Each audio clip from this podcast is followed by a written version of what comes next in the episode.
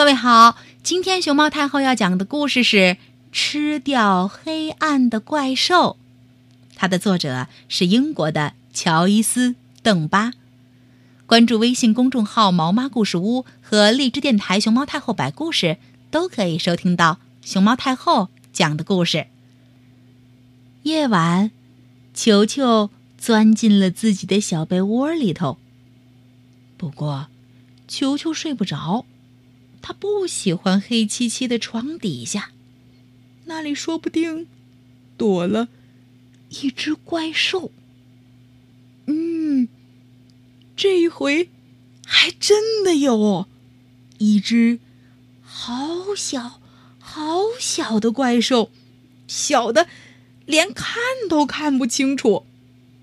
但是这只怪兽觉得身体里有一个好大。好大的洞，让他老是觉得好饿，好饿，饿的不得了。他试着咬了一口床底下的毛拖鞋，咦，难吃死了。他啃了一口玩具车，哎，牙齿好痛。接着，他发现了一个好东西，是个盒子。他从盒子上的小洞。往里面看，看到里面装满了黑暗。这下他乐坏了，他把黑暗从盒子里嗯嗯嗯吸出来，吸的一点儿也不剩。哦呀咪呀咪呀，真好吃呀！怪兽吃掉了盒子里的黑暗，稍稍变大了。一点点，但他还是觉得好饿呀。他看看四周，想再找些东西吃吃。他发现床底下有一大片黑暗，怪兽伸出了自己长长的舌头，一口气把这些黑暗全都吃光光。他舔遍了所有的角落，舔得一干二净。怪兽又变大了一些。但他还是觉得好饿，于是他把藏在柜子里的黑暗吃光光，又把窗帘褶皱里的黑暗吃了个精光。啊啊！怪兽越吃越多，越变越大，越变越大，越吃越多。但他还是觉得好饿，于是他从球球的家里溜了出去，到别人家里去找更多的黑暗。他发现地窖里。阁楼上，还有烟囱下，全都装满了黑暗。他把这些黑暗，哇，全都吃掉，舔得干干净净。他还发明了一些新奇有趣的吃法。他把黑洞洞的黑暗果酱抹在烤焦的面包片上。他好喜欢，好喜欢这种黑黑的三明治。啊，哦西，嗯。他最喜欢吃井里黑漆漆的水熬的浓汤，还有用水沟里黑不溜秋的泥煮的炖菜。我是一个大厨师呀，一个大厨师啊！胡萝卜、西红柿、生菜啊，全都放到炖锅啊，熬呀熬呀熬呀啊，熬成我的蔬菜！哦耶耶嘿！接下来，他又找到了兔子窝，把里面的黑暗全。都吃了个精光，兔子们被吓得啊，全都跑了出来。还有狐狸洞里的黑暗啊，真是人间美味呀！可是他这一吃，狐狸一家人没法睡了。然后他又找到了一个大山洞，里面的黑暗多的不得了。他把这些黑暗一块块挖出来，一口口啃干净。哦，这一下住在里面的蝙蝠、飞鸟。也没法睡了，全都飞了出来。但是他还是觉得好饿，好饿。他把森林里还能找到的所有的黑暗吃的一点都不剩，再把火山坑底的黑暗全都吞下肚。虽然怪兽变得越来越大，越来越大，他还是觉得好饿。好饿，他以为他已经把世界上所有的黑暗都吃光了。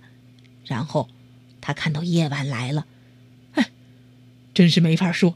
他又一口气把夜晚的黑暗全部吞了下去，还把夜空里的星星也都吃到了肚子里。月亮婆婆看了，愁眉苦脸的。你瞧瞧，她一股脑把月亮周围的黑暗吃光，月亮婆婆不再闪闪发光了。她又把星星周围的黑暗全都吃光，星星也不再一闪一闪亮晶晶了。现在已经完全找不到一丁点儿黑暗了，没有黄昏，没有黎明，没有阴影，也几乎没有梦了。到处都是光，又强又刺眼。吃掉黑暗的怪兽也越长越大坨儿。哦，嗯，哦，他终于吃的打饱嗝儿，走不动。坐下来了。怪兽坐在一个寂寞的星球上，觉得非常忧伤，因为它没有黑暗可以吃了。他望着地球，地球看起来非常明亮，但是也非常忧伤。这下子没有了黑暗，猫头鹰就不会在夜晚醒来。他们紧紧地闭着眼睛，睡得好久，又睡得好沉，睡到不停地从树上“吧唧”摔下来。萤火虫也根本懒得出门，反正也没人看得见它们。猫咪的眼睛不再闪闪发亮，害它们失去了风采。刺猬因为亮的刺眼，看不清东西，老是“哎呦”。撞到一起，扎伤同伴。狐狸没头没脑的扑向大石头，兔子也到处瞎蹦跶。因为它们没有了夜晚，没法睡觉，啊，都困懵了。本来应该倒挂的蝙蝠，竟然直挺挺的站在树上。熊也感到很难过。不晓得到底发生了什么事儿。没有了夜晚，只有白天。有的动物只能一直睡，有的动物一直没法睡，大家都不舒服。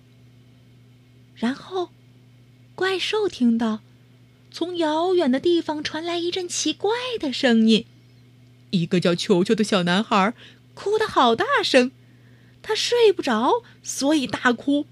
但他为什么会睡不着呢？哼 因为实在太亮了。虽然怪兽的身体已经变得好大好大，肚子里的黑暗也撑得好胀好胀，但他还是挤得进狭小的空间，钻得过窗户的缝隙，甚至可以从盒子上的小洞穿过去。他悄悄溜回球球的卧室，发现球球正哭着找妈妈，妈妈，妈妈。可是因为外面太亮了，妈妈只好把头蒙在唯一还有一点点黑暗的棉被底下，根本听不到球球的哭声。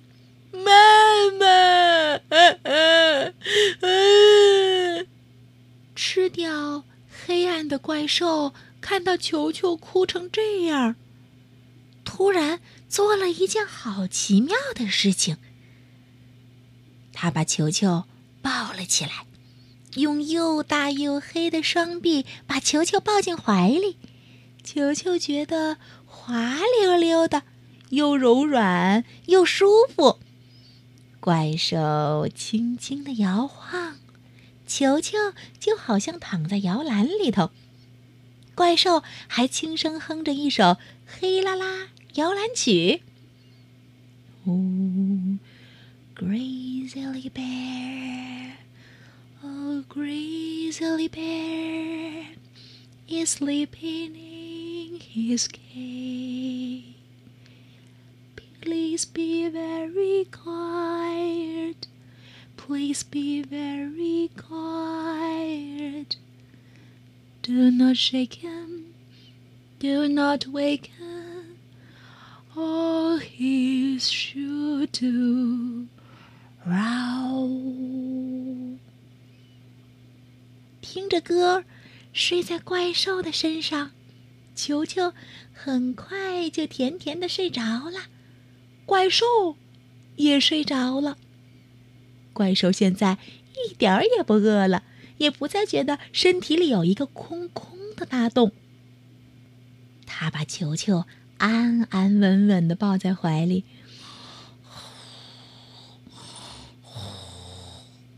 睡得好香好甜。在他打呼噜的时候，所有的黑暗慢慢的从他的身体里面流出来，一点一滴回到原来的地方。最后，怪兽也慢慢变回原来的大小。